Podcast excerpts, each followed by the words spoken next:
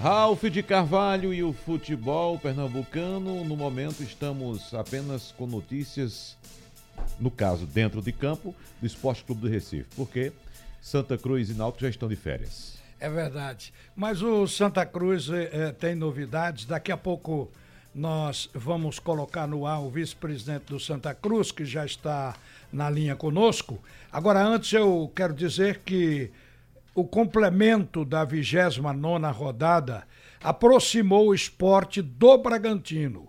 Isso porque o Braga empatou em 2 a 2 ontem com o Oeste e a distância diminuiu. Agora é de seis pontos, meia dúzia. O Bragantino tem 58 pontos, é o primeiro, e o Esporte, que é o segundo, tem 52 pontos. Como ainda faltam nove jogos, 27 pontos em disputa. Se o Leão não tropeçar e o Bragantino vacilar de novo, o esporte pode chegar na frente. Novamente acende essa possibilidade, além da classificação, o título da Série B. Isso estimula, isso favorece. Como o esporte agora não vai ter mais aquela sequência apertada de jogar com três dias, ter que jogar de novo agora se espaça para enfrentar o próximo adversário, que é o Brasil, o esporte tem cinco dias, contando, evidentemente, a partir do jogo anterior e contra o Cuiabá. E depois ele tem quatro dias para enfrentar o Paraná. O jogo é na ilha contra a equipe do Paraná. Em seguida, o esporte então abre oito dias para poder treinar, descansar, para enfrentar o adversário que é o Guarani fora de casa. E aí vai. Então, isso já dá ao esporte uma condição de ter o melhor do elenco, porque ninguém vai ficar estourado por jogar demais. Só para lembrar vocês, o resultado de ontem, da 29 rodada, o Guarani perdeu para o Botafogo por 2 a 0, foi o jogo em casa. O Atlético de Goiás empatou com a Ponte Preta. O Esporte ganhou do Cuiabá por 2 a 0. O Paraná ganhou de 1 a 0 para o Brasil, próximo adversário do, do Esporte. O Londrina empatou com o Figueirense. O Criciúma empatou com o Vitória, o Londrina foi em 0 a 0 com o Figueirense e o Vitória em 1 a 1 com o Criciúma. O América Mineiro ganhou de 2 a 0 para o Vila Nova. Olha, o América já encostou na quarta colocação, ele é o quinto. O CRB empatou em 0 a 0 com o Operário e o Bragantino empatou com o Oeste em 2 a 2. E o time do São Bento perdeu de novo por 2 a 1 para o Curitiba, o que manteve o Curitiba na quarta colocação. O G4 hoje tem Bragantino, Esporte, Atlético Goianiense e Curitiba. Quinto colocado é o América, que derrubou o Paraná para a sexta colocação. Na sétima, o Botafogo de São Paulo, na oitava o CRB, na nona o Operário e na décima posição da tabela a Ponte Preta. Mas olha, gente, o Santa Cruz tem no executivo o Ney Pandolfo, o homem que vai trazer o treinador dentro do perfil que o Santa Cruz quer. O Ney Pandolfo chega hoje ao Recife. Se não chegou, estava previsto para hoje, quarta-feira, o seu regresso. E ele assegura que o nome do treinador será oficialmente conhecido esta semana. Ele diz que só tem dois nomes na lista. E aí se julga que sejam Léo Condé e o outro Itamar Chuli. Como Itamar Chuli, ex-Cuiabá, é, ele diz que quer dirigir um time de Série B ou Série A, e já tem um de Série B encaminhado, sobrou o nome de Léo Condé. Pode ser até o Léo Condé.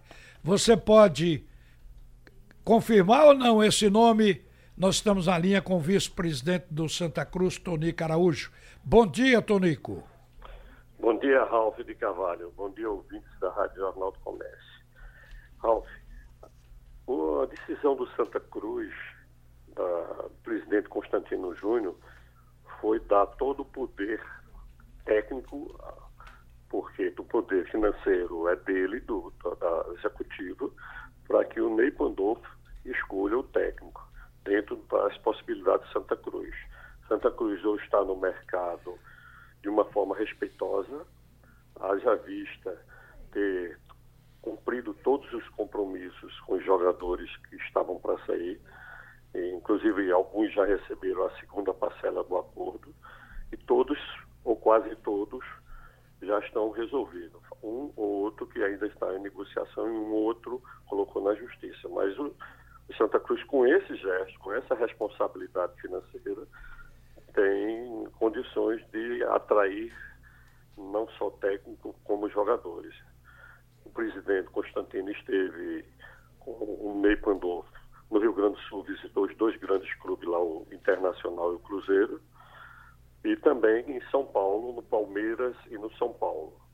E aí mostrou o projeto Santa Cruz, projeto Santa Cruz, que é um, comprovadamente um projeto que é uma vitrine também, é?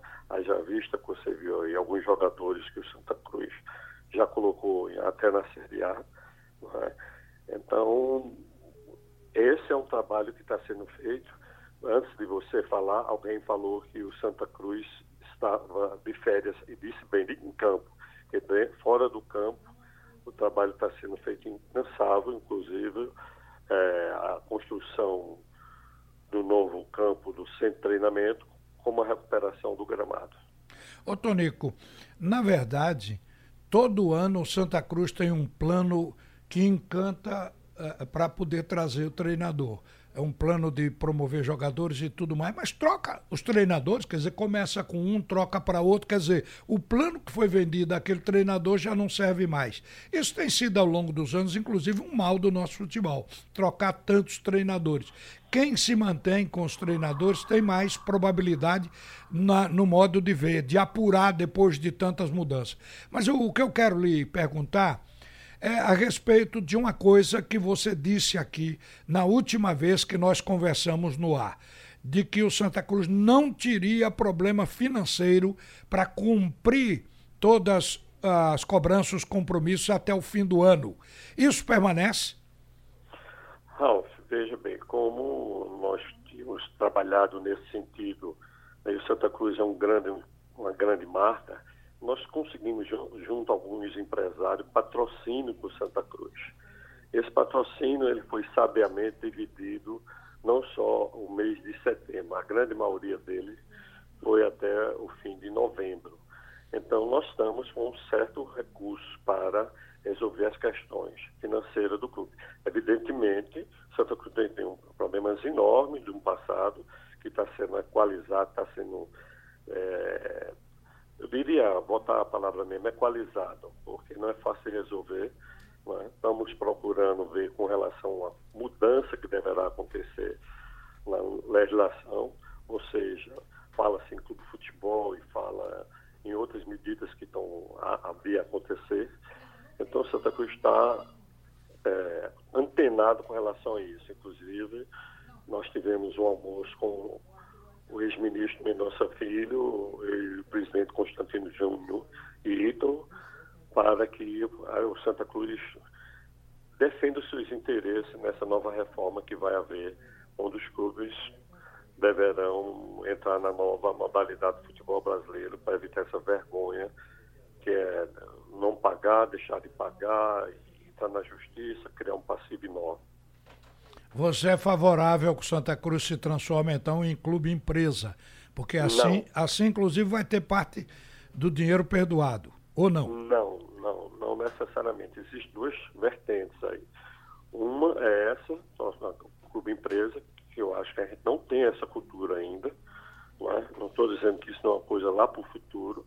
Nós não temos, e as experiências que nós tivemos como empresa não foram bem sucedidas mas alguma coisa a ver uma, como, como, um tipo de um refis com responsabilidade. Né? Essa coisa está sendo bem discutida. É? O, o Mendonça Filho é muito amigo do presidente da Câmara, é? Rodrigo Maia, que tem uma pessoa dele, um deputado dele, do Rio de Janeiro, que tem os interesses, ele é torcedor do Botafogo, de conduzir dentro do aspecto que venha beneficiar o Botafogo, e nós temos que estar inseridos nisso para buscar a, a respeito, eu fiz essa pergunta a João Cachero, fiz essa pergunta a Constantino Júnior, presidente, faço a você, Tonico, como vice-presidente. Essa mudança no Estatuto do Santa Cruz, digamos, desclassificando a patrimonial como uma vice-presidência, você concorda com isso ou não? Veja, primeiro eu quero dizer que tem poderes no Santa Cruz. Isso é uma questão do poder do Conselho, né? Conselho Deliberativo. Tá? Essa é uma opinião minha é radical. Né? É poder é poder. Então, a, a outra questão é o seguinte, do ponto de vista como torcedor, eu, eu poderia dizer, olha, é bom para dar independência, é? para ficar o, o departamento o patrimonial faz, cuidar da estrutura do Santa Cruz. A outra ponto de vista não, não pode ser assim, tem que se juntar. Oi? Agora, como vivenciando Santa Cruz, é toda vez que o presidente. Oi, Tony. Ele Fica numa posição aí que seu telefone está variando e parece que o seu telefone não quer que você responda se você é a favor é, é, de rebaixar patrimonial ou não. Agora, vai ficar para depois a resposta do Tonico. Olha, gente, é, o Flamengo joga contra a equipe do Fortaleza. Eu estava observando aqui as estatísticas que são feitas de todos os clubes que participam das competições. O Flamengo tem 61,5% de aproveitamento no período de tempos corridos, que é o maior é, de todas essas disputas até agora fora de casa. Ou seja, o Flamengo está vivendo o melhor ano como visitante. Já conseguiu sete vitórias, três empates e três derrotas. E joga com Fortaleza hoje às 8 horas, lá no Ceará. Então ele é realmente um visitante indigesto.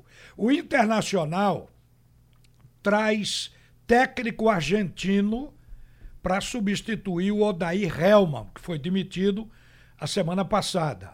É o técnico do Racing que está sendo trazido pelo internacional Eduardo Coldé. Esse treinador é argentino então, acertando tudo com o Internacional, será o terceiro argentino em grandes equipes do Brasil. Tem o do Flamengo, o Jesus, que é português, aliás, terceiro argentino, o segundo, porque o argentino é o Sampaoli, Jorge Sampaoli dos Santos, e o Caldé será mais um argentino aqui vindo para o Internacional de Porto Alegre.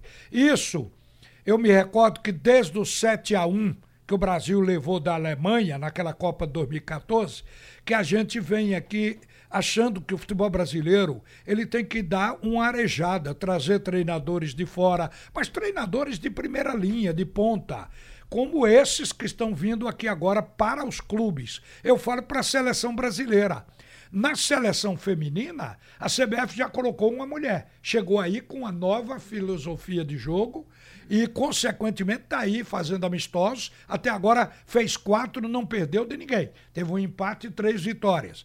Então, mas não é isso, não é em razão de resultado. A gente precisa, talvez, desse estrangeiro capacitado aqui para arejar, para a gente mudar um pouco a maneira de pensar, a metodologia de trabalho e, às vezes, até a filosofia tática. Então, um dos nomes na época, depois que o Brasil fez aquele vexame no Mineirão, um nome citado foi o Pepe Guardiola, inclusive indicado pelo Daniel Alves, que gosta de indicar treinador. Ele seria o substituto do Filipão, mas não aconteceu assim. Entrou Tite, que também é um bom treinador. Mas eu acho que o futebol brasileiro está quebrando isso, está começando a trazer treinador de fora. Agora, para terminar, uma curiosidade. Amanhã vai ter Fluminense e Atlético do Paraná, jogo no Rio, com os dois técnicos que substituíram Fernando Diniz. Fernando Diniz saiu do Fluminense, entrou o Marcão. E o Fernando Diniz, quando saiu do Atlético do Paraná, o Thiago Nunes assumiu. E os dois treinadores declararam na hora que assumiram que iam seguir com o trabalho, até porque pegaram o trabalho iniciado pelo Fernando Diniz. Está aí. O Thiago Nunes hoje é um sucesso indiscutivelmente dirigindo o Atlético do Paraná, é considerado um dos bons técnicos da nova geração. E o Marcão pegou o Fluminense agora, depois da briga do Oswaldo de Oliveira com o Ganso, e vamos ver onde ele pode chegar, porque o Marcão está tendo a sua chance de entrar no cenário da Série A. Por enquanto é isso.